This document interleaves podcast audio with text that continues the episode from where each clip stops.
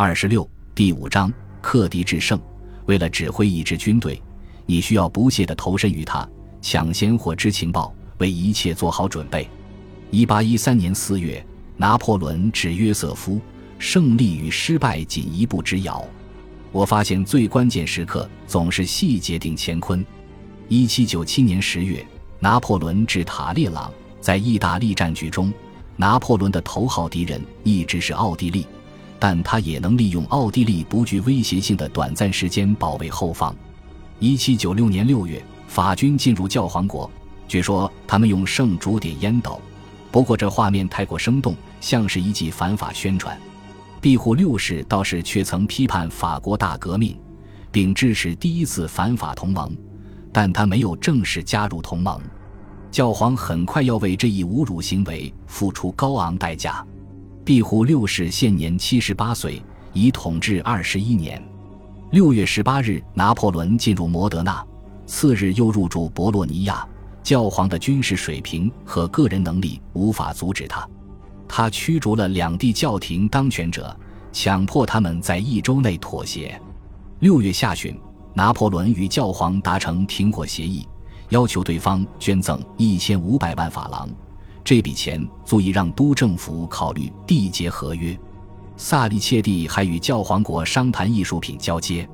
法国专员有权挑走一百件画作、花瓶、半身像或雕像，其中包括尤尼乌斯·布鲁图的铜制半身像和马库斯·布鲁图的大理石半身像。此外，法国人还拿走了梵蒂冈图书馆的五百份手稿。八月十一日。拿破仑敏锐地察觉到图书馆打算尽量敷衍，遂致信法国驻罗马代理人弗朗索瓦卡科。条约写的是五百份手稿，不是三百。六月二十一日，二十六岁的拿破仑给督政府写了至少四封信。这些信警告道，他只有一支中等规模的军队，却得用它四处救急，拖住军队，围攻要塞，保护后方，并威慑热那亚、威尼斯。佛罗伦萨、罗马、那不勒斯，全线都需强势兵力。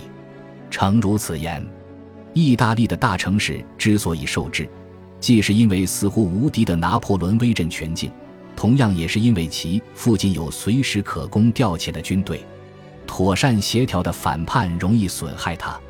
都政府仍然认为莱茵战场重要的多，没给他多少增援。此时。拿破仑在意大利的治国策略讲求巧妙明智地运用威胁与漠视，在此必须烧杀一番，营造恐慌气氛。六月二十一日，他写道：“在彼必须视而不见，因行动时机未到。”他满足待征服者的自尊，但也叫他们完全明白反抗的下场。法军热爱全人类，尊重全人类，特别是淳朴正直的山民。当月，他对蒂罗尔居民发表宣言。但若你们不为自己着想，执意拿起武器，我们就化身恐怖的天降烈火。拿破仑很依赖贝尔蒂埃，但他大大方方地维护自己的能力。六月二十二日，拿破仑在博洛尼亚会见米奥德梅利托，问外交官某则留言的情况。他们说胜利多亏贝尔蒂埃，他指挥我的计划，我只是听从他的建议。米奥曾在凡尔赛结识青年贝尔蒂埃。他否认了谣言，于是拿破仑热情地说：“没错，贝尔蒂埃一个营都管不了。”此言非他本意，因为1798年与1800年，他分别让贝尔蒂埃指挥意大利军团和预备军团，但他说明他格外关心自己的公众形象。亦有另一件风格与之相似的事，他修改宣言文本，去掉法军指挥官们的“们”字。英国商人与托斯卡纳大公友好通商。六月二十七日，法军将他们逐出里沃纳，缴获了价值一千二百万英镑的货物。米兰城寨经受了四十八小时炮击，于二十九日陷落。七月十一日，英军回击，吞并意大利海岸线上的大公国前领土厄尔巴岛。拿破仑理智地评论道：“我们违反中立在先，没资格抗议别人。”事后不久，拿破仑从弗朗茨皇帝胞弟。托斯卡纳大公费迪南德三十处榨取了一笔捐赠，此人曾授予里沃纳的英国商人经营特权。七月一日，拿破仑造访佛罗伦萨，从圣弗雷迪亚诺教堂到碧提宫的街上挤满市民，他们争着看他一眼。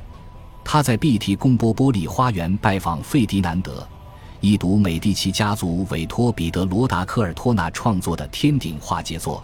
这幅画不好运往巴黎。他也一览鲁本斯、拉斐尔、提香、凡戴克和伦勃朗的作品，这些都能拿走。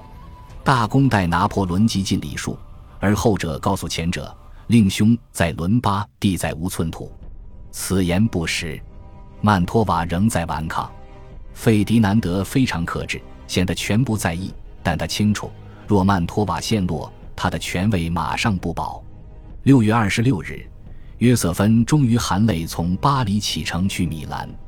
同行之人有约瑟夫·波拿巴、约瑟芬的女伴路易斯·孔普安、约瑟夫的妻舅尼古拉克拉里、金融家安托万·阿莫兰、朱诺四名仆人、一队骑兵护卫以及约瑟芬的小杂种全好运。好运在床上咬过拿破仑，后来同其厨师的狗干了一架。这是一次不公平的打斗，厨师的狗更大更凶猛。约瑟芬胆大包天，他竟然带上标骑兵情郎伊波利特夏尔。路上，朱诺勾引路易斯。约瑟芬到米兰后便解雇了女伴，从此他与朱诺结仇，两年后痛悔不已。在南下途中。拿破仑的长长情书汹涌而来，一封典型信件如此收尾：“再见，我的爱人，吻你的唇，吻你的心，在你怀中，在你脚边，在你胸口的那一刻。”他从托斯卡纳的皮斯托亚致信他，说自己口袋里塞满没寄给你的信，因为他们太蠢太傻，只能用荒唐来形容。考虑下他真正寄出的信的文风。我们便可断定留下的一定分外夸张。拿破仑早年的感情受虐癖复发，他写道：“尽情嘲笑我吧，别离开巴黎，叫大家都知道你在找情人，绝对不要给我写信。啊，我只会更爱你十倍。”七月十日，约瑟芬抵达塞尔贝洛尼宫，三天后，拿破仑来此同他会合。之前六周，他从米兰出发，途经哈布斯堡帝国。教皇国、威尼斯以及独立城市佩斯基耶拉、布雷西亚、托尔托纳、摩德纳、博洛尼亚、里沃纳、佛罗伦萨、罗维尔贝拉、维罗纳，然后返回米兰。他一共行军三百英里，震慑整个意大利中部，攫取了总计超过四千万法郎的捐赠。拿破仑没有注意到伊波利特夏尔、朱诺、缪拉和约瑟夫都不想揭露事情。而且约瑟芬似乎热情回应他的殷勤，不管他心里有何情绪。阿莫兰回忆道：“他不时离开书房同他玩乐，拿他当孩子一般。他逗他，惹他尖叫，粗暴地拼命爱抚他。我只好走到窗边，看窗外天气。他们的关系的确非常依赖触觉。剧作家卡里翁德尼萨记载道：波拿巴夫人年老色衰，但极其谦和迷人。”她时时爱抚丈夫，他似乎对他痴心一片。她常为很小的事落泪，有时每天都哭。萨利切蒂为约瑟夫谋得意大利军团军需总监一职，拿破仑召兄长过来。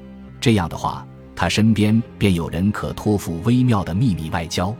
约瑟夫去里沃纳、帕尔马和罗马执行任务时，他在这方面的才能为弟弟所用。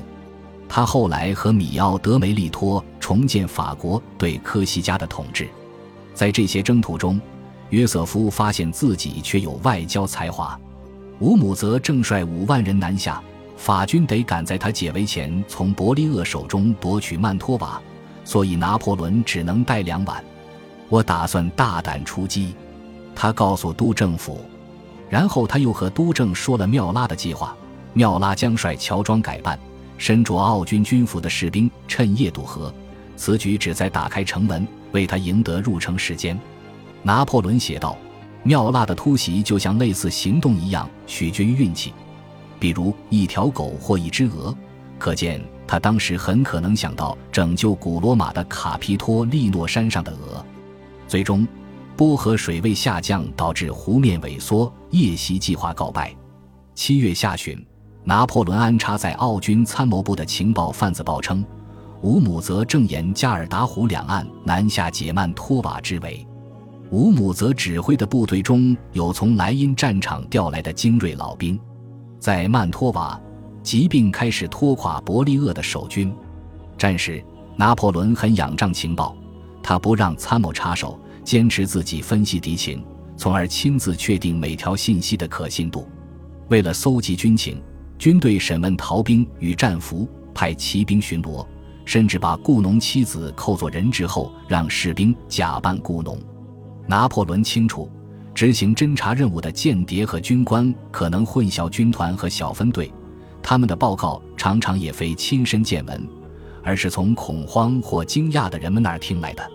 他命令情报官员，每到一处都要仔细侦查隘路与浅滩，觅得可信向导，盘问教士和邮政局长，迅速了解居民，派出间谍拦截公文与书信。简言之。当大军最前头的总司令抵达时，你们要能回答他的所有问题。这回的间谍报告属实。吴姆则率五路纵队沿加尔达湖东岸南下，兵力合计三万两千人。出身克罗地亚的骑兵彼得·冯·夸斯达诺维希将军率一万八千人沿西岸南下。拿破仑让瑟吕里耶留下一万零五百人继续围攻曼托瓦，自领三万一千人迎接新敌。他派皮埃尔·弗朗索瓦索雷带四千四百人去萨洛拖住夸斯达诺维西，令马瑟纳率一万五千四百人去东岸。他调遣亚森特德皮努瓦将军的四千七百人，以便掩护佩斯基耶拉维罗纳一线。他让奥热罗的五千三百人从东边监视公路，并留下基尔麦纳的一千五百名骑兵充当预备队。此后，拿破仑本人不断往返于布雷西亚。卡斯泰尔沃诺、戴森扎诺、罗维尔贝拉、卡斯蒂廖内、戈伊托和佩斯基耶拉，哪能最好的把握战局？流动司令部就搬到啊！天气常常炎热，他又不停奔波，在短时间内接连累死五匹坐骑。拿破仑的波兰副官代齐德里亚当赫瓦波夫斯基回忆道：“他从不用马刺或膝盖策马，只用鞭子。”感谢您的收听。喜欢别忘了订阅加关注，主页有更多精彩内容。